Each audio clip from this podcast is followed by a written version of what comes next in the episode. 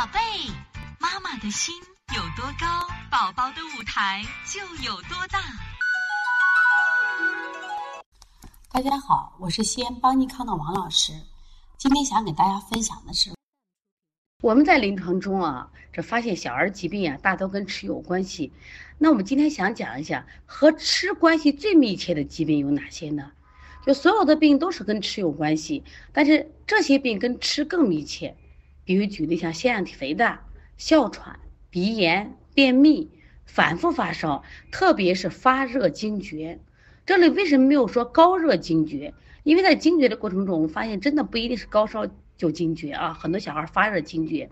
另外，肥胖、抽动症、支气管炎咳嗽。为什么举了一个支气管炎咳嗽呢？凡是咳嗽生痰的话，基本都跟我们的说食有关系，加食有关系。那这些病呢，都是小儿的一些先天病或者是多发病，基本上都是跟吃有很密切的关系。